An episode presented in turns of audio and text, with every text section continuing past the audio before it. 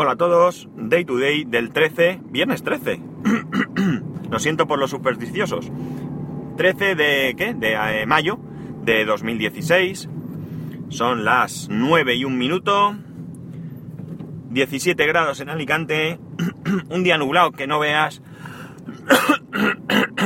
Aunque no hace mala temperatura. A ver si no llueve porque vaya rollo de lluvia. Ah, y gasolina para 40 kilómetros. Espero no encontrarme ningún atasco ni nada porque no llego a la gasolinera. Yo soy muy perezoso para echar gasolina. No sé vosotros cómo lo hacéis, pero yo en el coche del, trabajo, cada vez que paro a llenar el depósito, lo lleno hasta que veo la gasolina salir casi. con tal de no, de ir a la gasolina. Me da mucha pereza echar gasolina, es increíble. Aparte que soy muy maniático, sé que a algunos no os gusta, pero a mí me gusta echarme a mí la gasolina. Y es otra manía. Yo entiendo lo de que quitas trabajo y todo, pero yo qué sé, cada uno tenemos nuestras manías y ya está. Bueno, vamos al lío.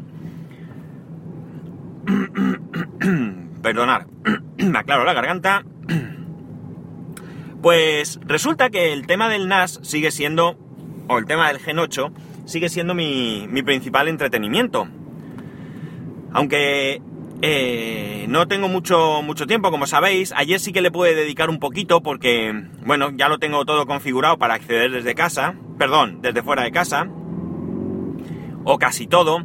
Tengo algún problema de puertos que no tengo del todo bien, que hacen que en alguna ocasión se me ralentice el acceso. Pero bueno, es sentarme y terminar de definir todo porque los puertos los abrí ayer un poco así a bote pronto.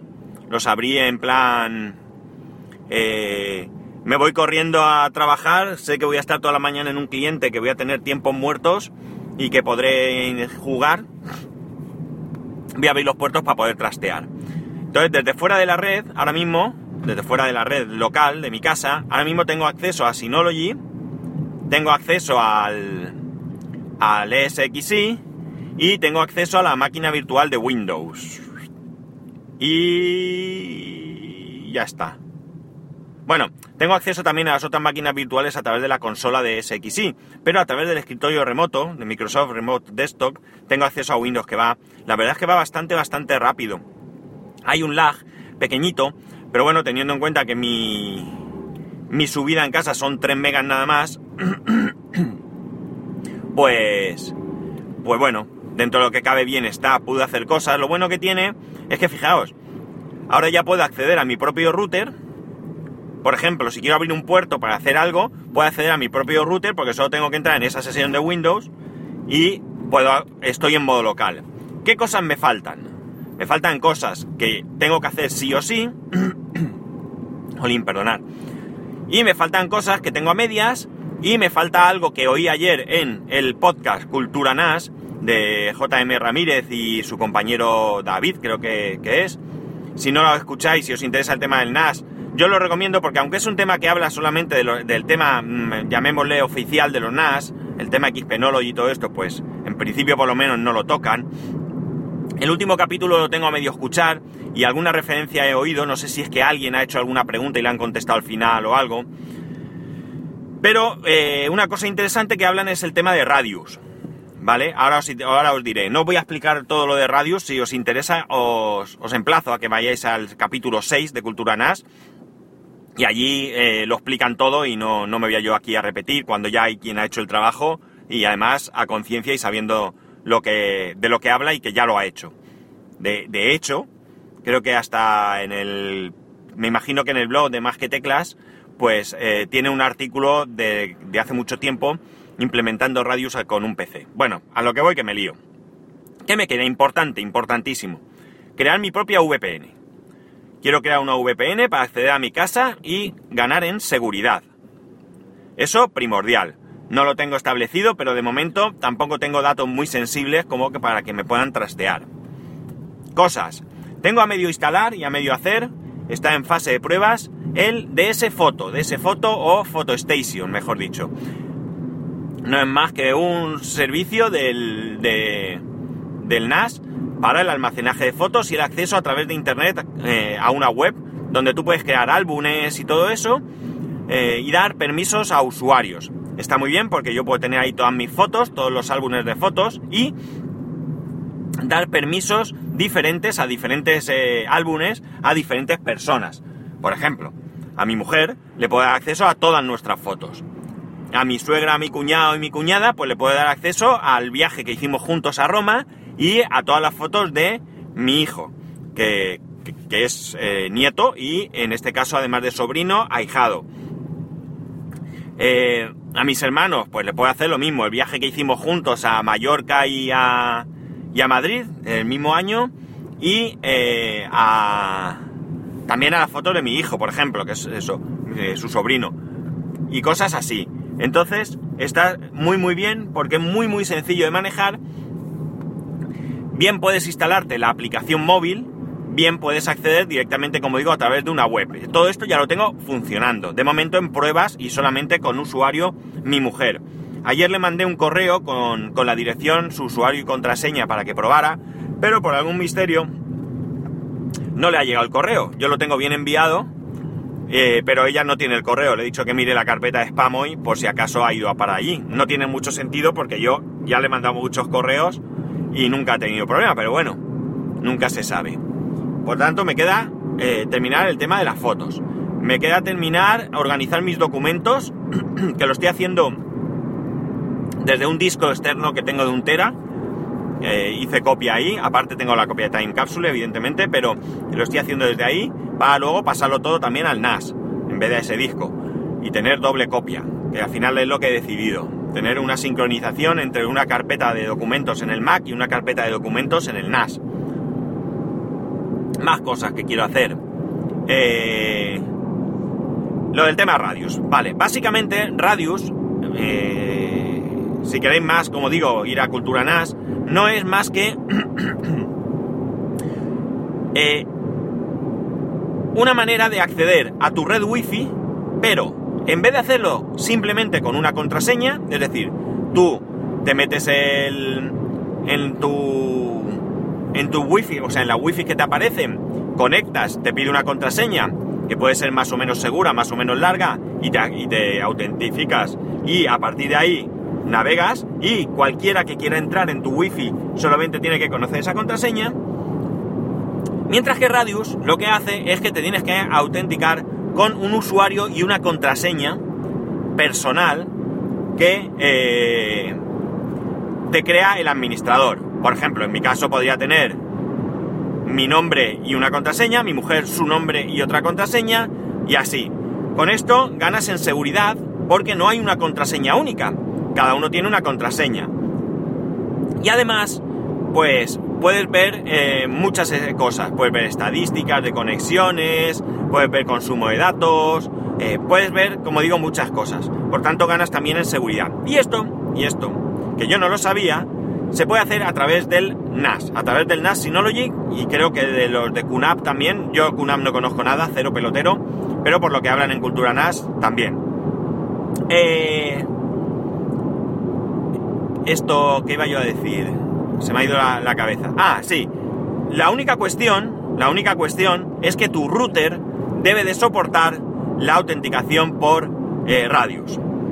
Yo he estado mirando, no he visto cómo se hace, no he visto si tengo que hacer algo siquiera, pero mi router principal, que es el Time Capsule, sí que permite Radius. Al menos en las especificaciones eh, tanto de, de, Apple, de la web de Apple, como de cualquier mm, review que hay por ahí, lo, pone como que lo admite. Ya digo que ni idea de que tenga que tocar ni nada porque no he entrado, no lo he tocado. Esto es algo que tengo que hacer con tranquilidad y tiempo. La verdad es que algunas de las cosas que últimamente hago son asalto de mata, y van como van. No. Luego tengo fallos y demás porque, claro, no tengo tiempo. Ahora con el hecho de poder acceder desde fuera, esto es una pasada. La única pena es no tener más tiempo. Porque sería, vamos, ideal. La verdad es que tengo un juguetazo, o sea, así como suena.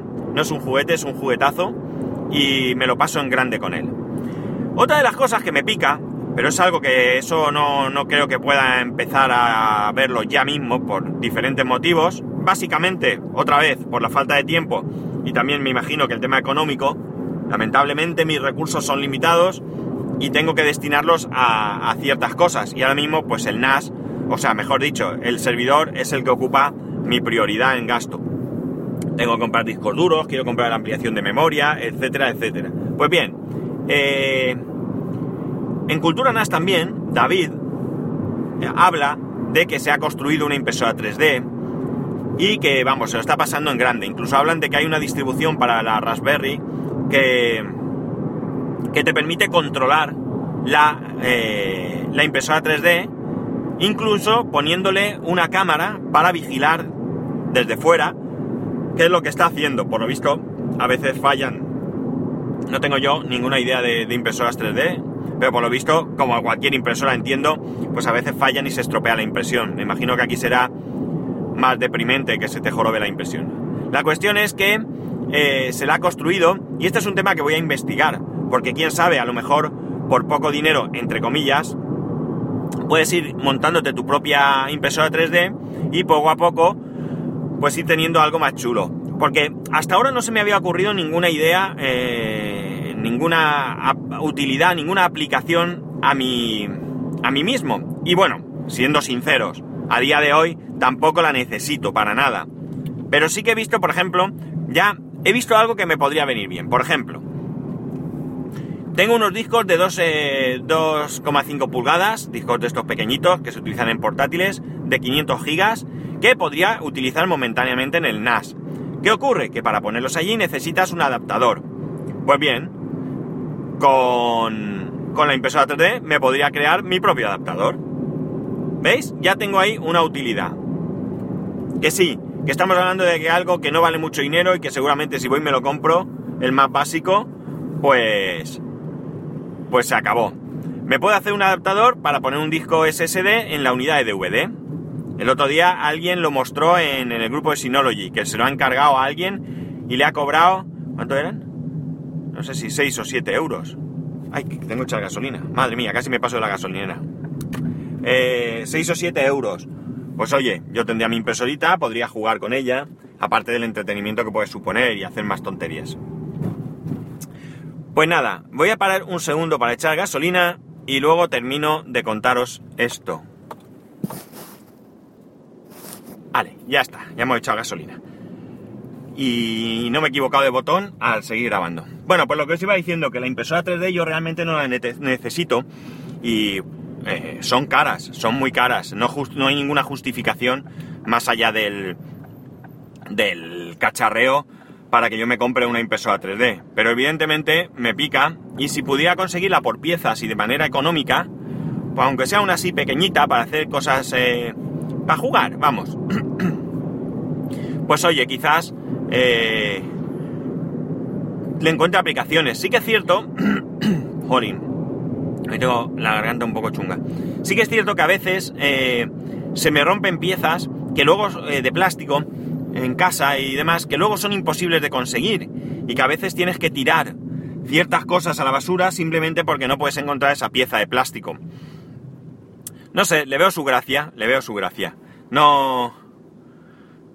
No sé si alguna vez la he visto funcionar. Lo siento, de verdad. Estoy fatal. Pues no sé si alguna vez he visto funcionar una, así que no, no me suena. En Andorra vi una tienda que se dedicaba a impresoras, tenía un montón, un montón, bueno, un montón digo, pues a lo mejor 4 o 5 en el escaparate de diferentes precios y tamaños, y, vendían los rollos de, del consumible, del plástico, de colores. Me llamó mucho la atención todo, pero eran muy caras. No sé si valían más de mil euros o algo así. No, no me hagáis mucho caso porque hablo de memoria. Esto ya fue hace algún tiempo. Pero bueno, a lo mejor es el próximo proyecto que me apunto. Si vosotros tenéis impresora 3D, si vosotros estáis eh, mirándolos, si ya tenéis algún conocimiento, si conocéis algún blog, alguna página, algún vendedor, lo que sea con respecto a esto, pues nada, os pido que, seáis la parte mala, ¿eh? la parte mala y me piquéis y me mandéis toda esa información.